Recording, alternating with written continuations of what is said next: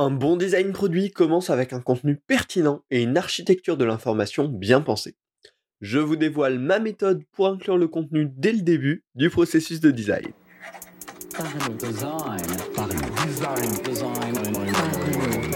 Parlons Design saison 6 est sponsorisé par la KKTOS Academy. Pour apprendre l'UI, l'UX, le product, Figma ou même Webflow, rejoins la KKTOS Academy et apprends des meilleurs experts. Salut, c'est Romain Pachna, bienvenue dans Parent Design pour parler de Content First Design. Euh, la, base de, cet épisode, c'est que pour moi, un bon design d'interface, c'est bah, une interface qui va répondre efficacement à un besoin. C'est une définition très large, très globale, mais je trouve que ça, ça, va nous servir de bonne base pour cet épisode. Et pour répondre à ça efficacement, bah, il y a plusieurs prérequis. Le premier prérequis pour l'utilisateur, c'est d'avoir accès aux informations et aux actions qu'il recherche de pouvoir ensuite les utiliser de manière intuitive et agréable, et bien sûr être accompagné dans les différents scénarios possibles, que ce soit les cas où tout se passe bien, les cas où il y a des problèmes, les cas où il y a de la latence, les cas, voilà, tout ce qui peut aller autour. C'est bien sûr une définition très globale et surtout qui m'arrange bien pour vous introduire le sujet du jour, le Content First Design, parce que comme vous l'avez vu, bah, si à l'origine, l'utilisateur n'a pas accès aux bonnes informations et aux bonnes actions dont il a besoin, bah, on peut avoir fait tout hyper bien derrière, ça n'aura plus aucun sens. Et c'est pour ça que, à mon sens, le contenu doit être vraiment la première étape, euh, la première chose à faire dans un processus de design. Et c'est des choses qu'on a tendance souvent à aller un petit peu vite dessus. C'est pour ça que j'ai une petite méthode relativement simple et que bah, je vais vous la partager euh, tout de suite dans ce podcast. Le contenu doit être défini en première étape de tout process de design, j'en suis à peu près sûr, mais pour autant, quand je dis contenu à ce niveau-là, c'est pas le texte rédigé à 100% en version finale.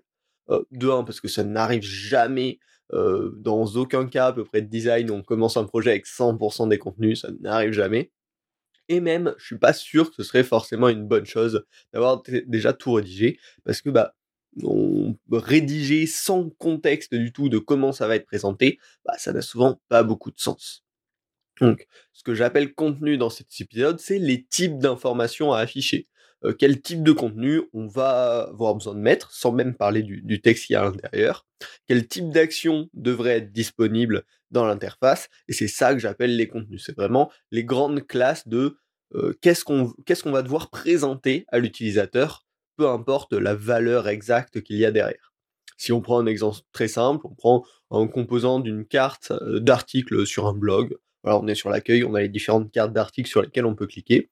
Bah, les informations qu'on va mettre dessus, c'est euh, une image d'aperçu, un titre, un sous-titre, une durée de lecture peut-être, euh, et une action, lire l'article, qui va être disponible. Voilà, ça c'est la représentation du contenu d'une carte d'article sur mon blog, par exemple, hein, ce que j'aimerais faire si je, si je crée un blog. Et donc on voit que déjà là-dedans, en définissant ça, on s'est dit, ok, la durée de lecture est un élément important pour nos utilisateurs. ça veut dire que derrière, quand je vais bah, passer vraiment à la création de la maquette, je vais devoir penser à comment je peux intégrer cette information dans, dans le design. Donc on va pouvoir justement entrer dans la méthode. Euh, moi, c'est les étapes que je vais vous présenter immédiatement. Bah, c'est les étapes que je vous recommande d'intégrer au début du processus. Une fois que vous avez fait le brief, pris le brief, une fois que vous avez fait la partie user research, une fois que vous avez tout le, contexte, toute la discovery qui est faite, quand vraiment vous êtes prêt à rentrer dans les maquettes, je vous recommande de commencer avec ces petites étapes autour du contenu.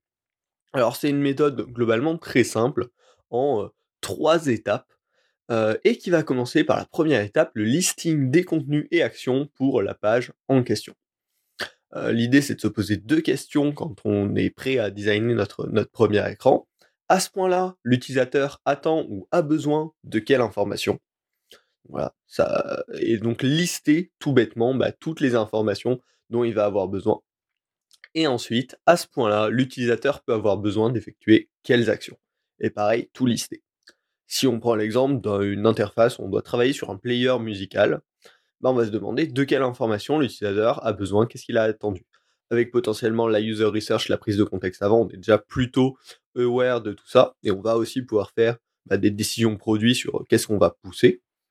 Mais si on, on, les liste très brièvement, bah, en termes d'information, on va avoir besoin de la pochette du morceau, du titre du morceau, du titre de l'album, du nom de l'artiste, de la durée du morceau, du temps restant à jouer. Ça va être tout plein d'informations dont on va avoir besoin. Pas forcément à même priorité hiérarchique, mais des informations que l'utilisateur va pouvoir rechercher, avoir besoin.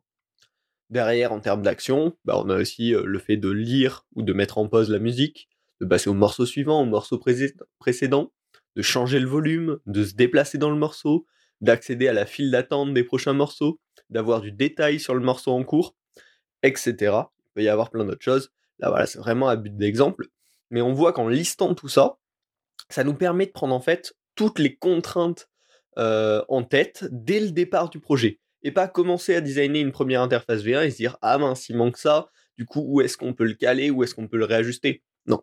On vient lister l'ensemble, avoir une liste la plus exhaustive possible de tout ce qu'on doit intégrer dans euh, cette, euh, cette expérience. Et derrière, ça nous permet de l'architecturer au mieux bah, pour que ce soit cohérent, tout simplement. Donc, on liste tout pour ne rien oublier et penser l'interface selon l'ensemble des besoins et non selon le feeling instantané des premières maquettes qu'on va faire.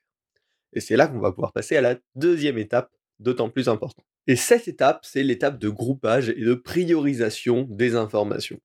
En effet, maintenant, on a vu, quand on fait une liste exhaustive, on commence à avoir beaucoup de choses. On va pouvoir commencer à, bah, les assembler, à dire bah, toutes ces informations, ça correspond à tel contenu. Euh, et du coup, ils vont être corrélés, ils vont probablement être situés un petit peu dans la même zone. Euh, celle-ci, ça correspond plutôt à ça. Et euh, surtout, quelle est la priorité de chaque information? On a vu tout à l'heure, quand on a listé, bah, il y a beaucoup d'infos potentielles sur, sur une même expérience. Il y en a qui sont moins importantes que d'autres. Peut-être que le nom de l'artiste va être moins importante que le titre du morceau. Très probablement d'ailleurs. Peut-être que l'action de lire et mettre en pause le morceau de musique va être plus important que le fait d'accéder à la file d'attente des prochains morceaux. Il y a forcément de la priorité à faire et c'est le job à faire juste derrière. Pour ça, c'est tout, bête. On va faire bah, des groupes, on va dire tout ça c'est lié. par exemple, là, si on continue sur l'exemple du player musical, on va dire qu'il bah, y a les informations générales sur le morceau qui vont regrouper la pochette, le titre, le titre de l'album, le nom de l'artiste, et les informations sur la progression du morceau quelle est la durée du morceau, quel est le temps restant? Comme ça, ça nous permet déjà de commencer à visualiser des zones. Et en termes d'importance, ben, on va pouvoir annoter chaque élément pour dire, bon, déjà les infos générales sur le morceau, c'est le plus important par rapport à la progression, par exemple. Et à l'intérieur des infos générales sur le morceau, ben, je considère que la pochette, c'est la chose la plus importante, parce que la plus visuelle, la plus simple à repérer. Ensuite, le titre du morceau. Euh, ensuite, peut-être le titre de l'album et le nom de l'artiste, encore moins important. Le but, c'est juste de mettre des petits 1, 2, 3, 4, 5 pour pouvoir se dire, ok, derrière dans ma hiérarchie, dans ma priorisation, visuellement dans mon interface, va falloir que ça, ce soit plus en avant que le reste.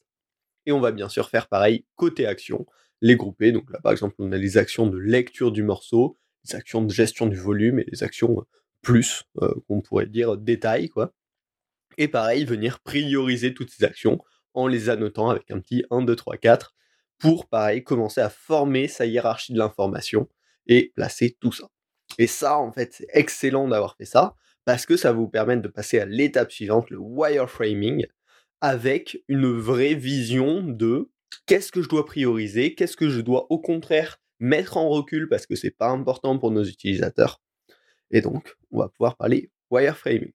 Mais wireframing, c'est l'occasion de parler du sponsor de cet épisode, l'application Concept. C'est mon application préférée pour wireframer librement. Je l'ai découverte il y a deux ans par pur hasard et c'est devenu mon app par défaut pour créer mes wireframes et drafter des concepts. Je les ai donc contactés pour collaborer avec eux. L'app Concept propose un plan de travail infini, une roue d'outils hyper agréable, l'export dans plein de formats, et de toute façon, tout est 100% vectoriel. Il y a même la possibilité de créer des librairies de composants vectoriels pour accélérer son workflow de wireframing par exemple. C'est vraiment l'outil parfait pour poser des idées ou wireframer sans aucune contrainte. La Concept est gratuite au téléchargement, dispo sur iPad, tablette Android, PC Windows compatible. Le lien est en description. Sincèrement, je ne peux que vous recommander euh, cette application. Passons donc à notre étape de wireframing de zone. Maintenant que vous êtes euh, bien équipé euh, avec Concepts, l'idée c'est bah, tout simplement d'utiliser la hiérarchie qu'on a posée pour poser en dessin les grandes structures, les grandes zones de l'écran et voir comment on peut architecturer ces contenus. Il y a toujours beaucoup de possibilités différentes. en termes d'interface, c'est quasiment illimité, même en travaillant avec un design sim. Voilà, on a plein de composantes différentes qu'on va pouvoir utiliser, plein de hauteurs de texte, plein de d'espacements différents. et donc, en fait, ça va être le moment pour se dire, ok, ben, j'ai fait tel et tel groupe d'informations, j'ai donné telle et telle priorité à telle information. Comment est-ce que je vais pouvoir les placer à l'écran pour que ça, pour que ça représente en fait ces priorités et que ce soit adapté à ce que l'utilisateur attend à travers l'interface. pourquoi le wireframing à la main sur papier ou sur tablette? C'est parce qu'on va pouvoir itérer hyper rapidement, on n'est pas du tout contraint à faire du vrai texte, à faire des choses comme ça, on peut juste faire des petits traits et dire ok ça ça correspond à tel contenu, vu qu'on les a mappés avant, hyper simple. Et on, on va pouvoir voilà tester plein de choses, gribouiller et aller droit au but en fait. Là, notre travail actuellement, c'est la hiérarchie du contenu, comment on priorise, comment on place. C'est pas l'aspect visuel, c'est pas commencer à créer du contenu, du contenu textuel euh, rédigé. Euh, c'est vraiment de quelle va être ma hiérarchie. Pour ça, il y a aussi un petit exercice euh, hyper intéressant, c'est le Crazy 8. On va dessiner 8 variantes d'une même interface en 8 minutes. Je vous ferai un épisode, à mon avis, complet là-dessus très bientôt, mais c'est hyper intéressant. Une fois qu'on a cette hiérarchie de l'information créée, de se donner 8 minutes pour faire 8 euh, façons de représenter cette information dans l'interface, et donc de voir qu'est-ce qui est le plus adapté pour mettre en valeur certaines informations ou non. wireframing très classique, hein, mais vraiment très minimaliste, juste basé sur les zones de quel poids on donne à quelle information. Et ensuite, une fois que vous aurez tout ça, bah, vous pourrez bien sûr passer au maquettage, prototypage et aux itérations plus classiques en vous basant sur cette hiérarchie du contenu que vous avez commencé à vraiment penser et poser dans le concret. Euh, derrière, c'est plus qu'un travail de mise en forme, on va dire, dans la suite du process, tout en prenant en compte la priorité de chacun et les relations de chacun des éléments. Et vraiment, si vous passez par ces petites étapes de contenu qui en, globalement prennent pas énormément de temps, hein, euh, bah, il y aura un gros plus dans la qualité de hiérarchie de vos informations au sein de l'interface. Si vous voulez aller encore plus loin, on peut parler d'OUX. L'OUX, c'est l'Object Oriented UX. Euh, ça fait quelques années qu'on en entend parler, mais ça ne prend pas encore euh, complètement forme. Il y avait un épisode dédié du podcast que, que je vous recommande.